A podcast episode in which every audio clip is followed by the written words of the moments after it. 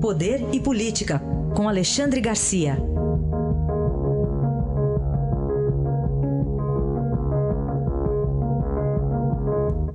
Alexandre, bom dia. Bom dia, Raíssa. Bom, você sabe que aqui no estado de São Paulo hoje é feriado, o dia da Revolução é. Constitucionalista 32, mas aí, aí é trabalho hoje para os deputados, né, Alexandre? Aqui é trabalho, mas já que você toca no assunto aí do feriado, né, é. É, o, o, louvor, a lembrança de que a gente deve defender a Constituição, né, é, né, deve defender um país com Constituição. Getúlio tomou poder em 30, né, liderando uma revolução, Uh, e, e, acabou que uh, não queria fazer Constituição. Né? Depois ele próprio se declara ditador, foi derrubado pelos militares em 45. Né? Já uma época em que uh, eu era menininho, mas testemunhei. Depois volta pelo voto, coisas de Brasil. Mas, enfim, aqui é dia de trabalho, muito trabalho. E o que eu queria ressaltar nessa questão é que está se, tá se uh, agindo e avançando muito mais rápido do que se esperava, do que se imaginava. Eu pensava que só ia para plenário amanhã, agora estão falando em ir para plenário já hoje a reforma da Previdência. E uma grande mudança, uma imensa mudança.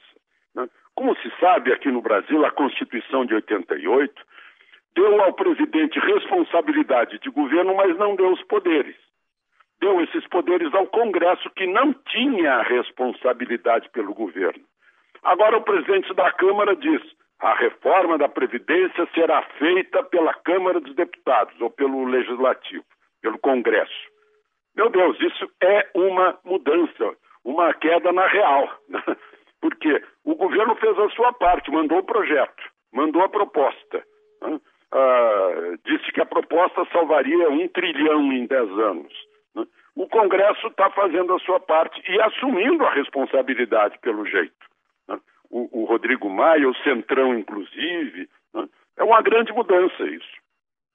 Para que o povo saiba de quem cobrasse as coisas saírem erradas. Uh, o, o, o, governo apresentou a proposta, é assim que funciona. Uhum. Aí os nossos representantes é que vão estudar essa proposta, modificá-las por caso. Uh, torná-la maior ou torná-la menor, isso é uma decisão dos nossos representantes, dos nossos mandatários, enquanto nós somos os mandantes. É bom a gente pensar nisso. No meio do noticiário, a gente fica muito empolgado com número de votos, se vai dar 220, se vai dar 320, se vai dar 340, né? mas uh, isso é que é importante. É o Congresso assumindo as suas responsabilidades, já que detém os poderes. Sim.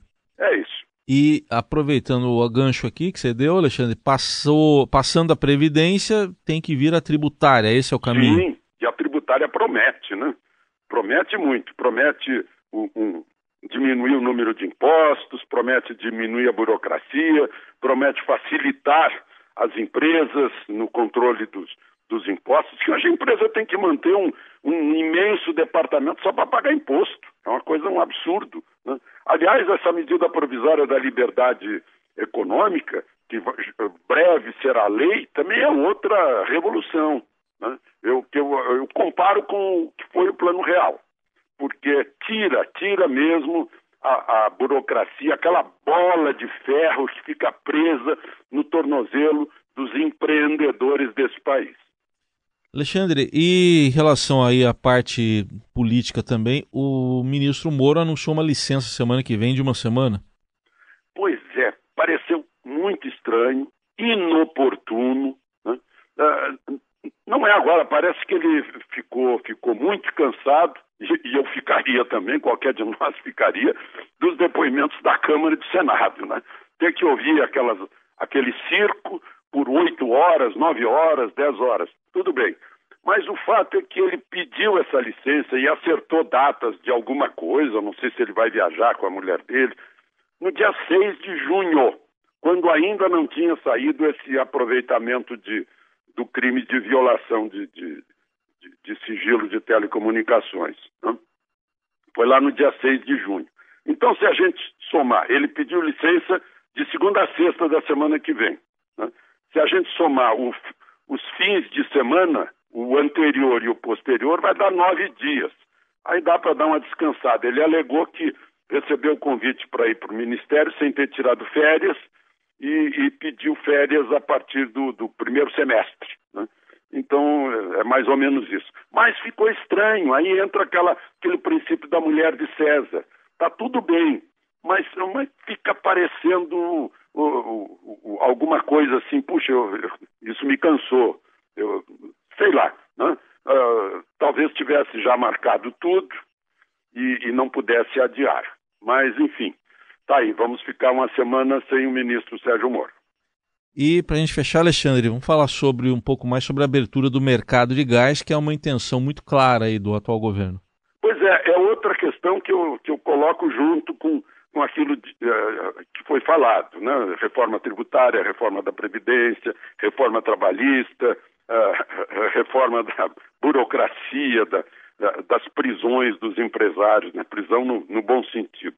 Né? Mas uh, essa história do gás, né? A Petrobras estava cheia de processos no CAD por ações monopolísticas, né? e, e aí o CAD arquiva esses processos e a Petrobras, por sua vez, cai fora do mercado de gás, onde ela era virtual monopólio. Tá, estava em 20 das 27 distribuidoras, o, o transporte de gás uh, da Bolívia era 100% Petrobras, né? o, Bom, a produção de gás é 77% Petrobras. Então a Petrobras vende as suas, as suas participações, entra muito mais gente no mercado, mais empresas, provoca-se uma concorrência, a tendência é o preço do gás baixar. Não é só o preço do gás do bujão que vai para a casa da gente, mas é principalmente o preço do gás que alimenta indústrias. Né? Uh, uh, vidro, cerâmica e cimento. 55% do custo do cimento é a energia. Se isso baixar, baixa o preço do cimento, baixa o preço da construção civil, estimula-se o, o setor que mais emprega no país. Então também é outra expectativa que vai ser, vai ser, vai virar realidade dentro de uns, de uns dois anos ainda. Esta análise de Alexandre Garcia que amanhã estará de volta ao Jornal Eldorado. Obrigado, Alexandre. Até amanhã. Obrigado, Raizen. Até amanhã.